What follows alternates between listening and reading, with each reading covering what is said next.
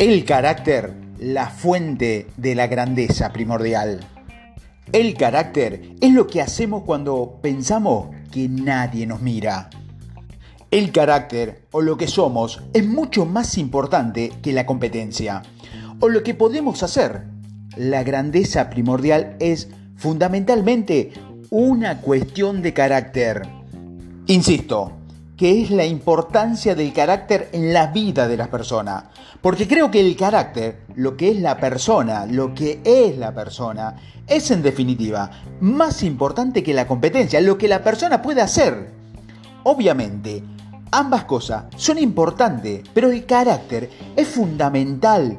Todo lo demás se alza sobre esta piedra angular. La falta de carácter no puede compensarse ni siquiera con la mejor estructura, sistema, estilo o habilidades.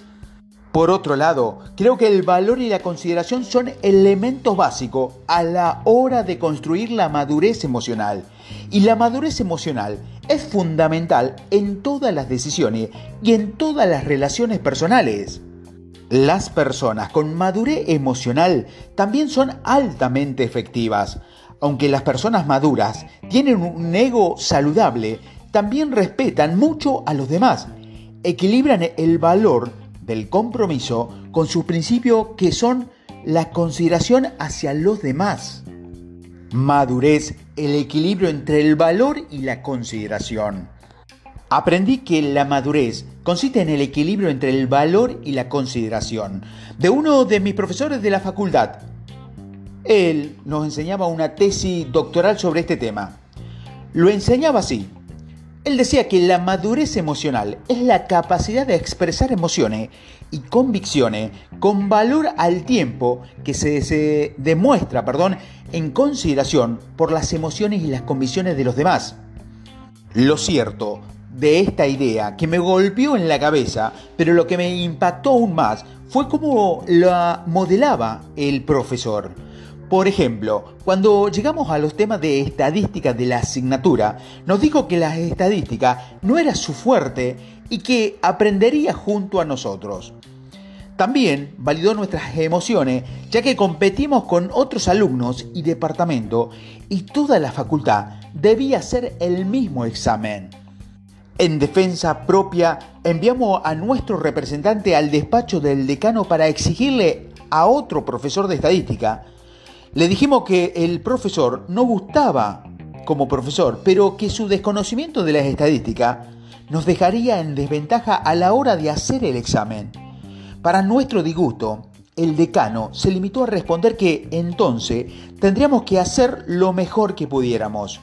Así que volvimos a nuestra aula, con su ayuda tomamos apuntes técnicos y nos la pasamos.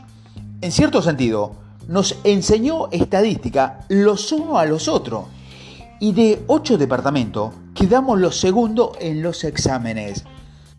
Estoy convencido de que los exámenes no fueron tan bien porque el profesor había tenido el valor de confesar su desconocimiento del tema y la consideración de ayudarnos a encontrar una solución.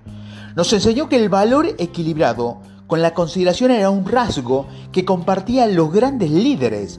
De hecho, recorrió la historia para demostrarnos que los líderes verdaderamente grandes, que habían construido culturas potentes sobre una visión compartida, eran los que contaban con estas dos características de madurez emocional y que equilibraban de forma extraordinaria el valor y la consideración de una manera diferente. Yo también he comprobado esta idea. En primer lugar, he analizado la historia del pensamiento empresarial, la teoría de las relaciones interpersonales y la teoría de la psicología humana. Y también he encontrado estos dos conceptos. Por ejemplo, la teoría del análisis transaccional que Thomas Harris popularizó en su libro Yo estoy bien, tú estás bien, hunde sus raíces sus raíces perdón, en teoría del juego en que compartimos, de Erich Verne, y la teoría del psicoanalista de Simon Freud, que es yo estoy bien, tú estás bien, sino valor equilibrado con consideración. Yo estoy bien, tú no estás bien. Significa que tengo valor, pero escasa consideración por el otro. Yo no estoy bien, tú estás bien, significa ausencia de valor y un ego débil. Y yo no estoy bien y tú estás bien, sugiere escaso valor y muy poca consideración. Entonces, estudié la investigación de Robert Black y Jean Mouton, Mouton dos grandes teóricos que analizaron el éxito desde dos dimensiones. ¿Está usted orientado a la tarea o orientado a las personas? Hay personas que puntúan bajo en una de estas dos áreas y personas que puntúan bajo en ambas. Por supuesto, lo ideal sería una orientación a la persona elevada junto a una orientación a la tarea igualmente elevada. En otras palabras, mucho valor para conseguir lleva a cabo la tarea y mucho respeto y consideración por los demás. El concepto de ganar-ganar es en esencia lo mismo. Tenemos mucho respeto por nosotros mismos, lo que garantizamos que ganemos, pero trabajamos de tal modo que permitimos que otros ganen también. Si somos sinérgicos y cambiamos nuestra fortaleza con las de ellos, crearemos soluciones mucho mejor que se manifestarán en la misión, en la toma de decisiones, en la colaboración estratégica y en la relación con los clientes y los empleados. El enfoque ganar-perder denota mucho respeto por uno mismo y escasa consideración por los demás y sus circunstancias. Y el enfoque perder-ganar sugiere poco respeto por uno mismo y mucha consideración hacia los demás. Estudié otras teorías psicológicas y concluí que todas se centran en estos mismos dos factores. A veces el valor que recibe el nombre de respeto, seguridad, determinación o fuerza del ego y la consideración que aparece como la empatía o la amabilidad, he encontrado el mismo equilibrio en la gran literatura filosófica y religiosa Trata a los demás como quieres que te traten. Expresa este espíritu sinérgico. Finalmente, he entrevistado a muchos ganadores del premio Malcolm, que se otorga periódicamente a personas y organizaciones que han mejorado drásticamente la calidad de sus productos o servicios. Cuando pregunto, ¿cuándo o cuál ha sido la mayor dificultad que ha enfrentado? Siempre me responden ceder parte del control. En realidad, lo que dice es, hemos tenido que crear relaciones sinérgicas con todas las partes interesadas. Hemos tenido que llegar a un punto en el que realmente creíamos en los demás de forma profunda y no limitada a la personalidad o a la ética.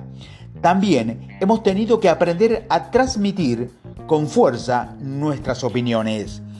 En definitiva, los ganadores del premio aprendieron a pensar ganar, ganar, a buscar primero entender, luego ser entendido y a sinergizar los hábitos. Al practicar estos hábitos, adquirieron conocimiento y habilidades nuevas, abrieron nuevas posibilidades, reforzaron la colaboración perdón, y los vínculos y dispararon la creatividad, pero tiene que surgir de ese espíritu profundo de ganar-ganar del equilibrio con la consideración. Mejores resultados y relaciones personales. Equilibrar el valor con la consideración es una buena manera de lograr mejores resultados y relaciones personales más enriquecedoras. Sin este equilibrio, solemos lograr lo que uno a expensas de lo otro. Por ejemplo, una vez trabajé con el presidente de una gran organización que era una persona muy orientada a la tarea. Si necesitaba forjar relaciones para lograr resultado, podía conquistar a quien se propusiera, pero siempre con la mirada fija en la tarea. La tarea definía la relación. En otras palabras, una vez que había construido la relación, podía dedicarse a la tarea. He conocido a personas que funcionan justo al revés están tan necesitadas de relaciones personales que lo consiguen a través de la tarea. Durante su búsqueda de los factores que determinan el éxito en las empresas, David McClure, uno de los grandes psicólogos investigadores de Harvard, desarrolló lo que llamó su inventario de necesidades y logro. Enseñaba a los solicitantes de empleo varias imágenes que le pedían que inventaran una historia a partir de ellas. Una vez que había escuchado las narraciones, David elaboraba un perfil del candidato y presentaba una recomendación a la empresa para encajar en el perfil más adecuado para las necesidades del puesto de trabajo. Tendía a clasificar a las personas a partir de su necesidad de poder y afiliación y logro.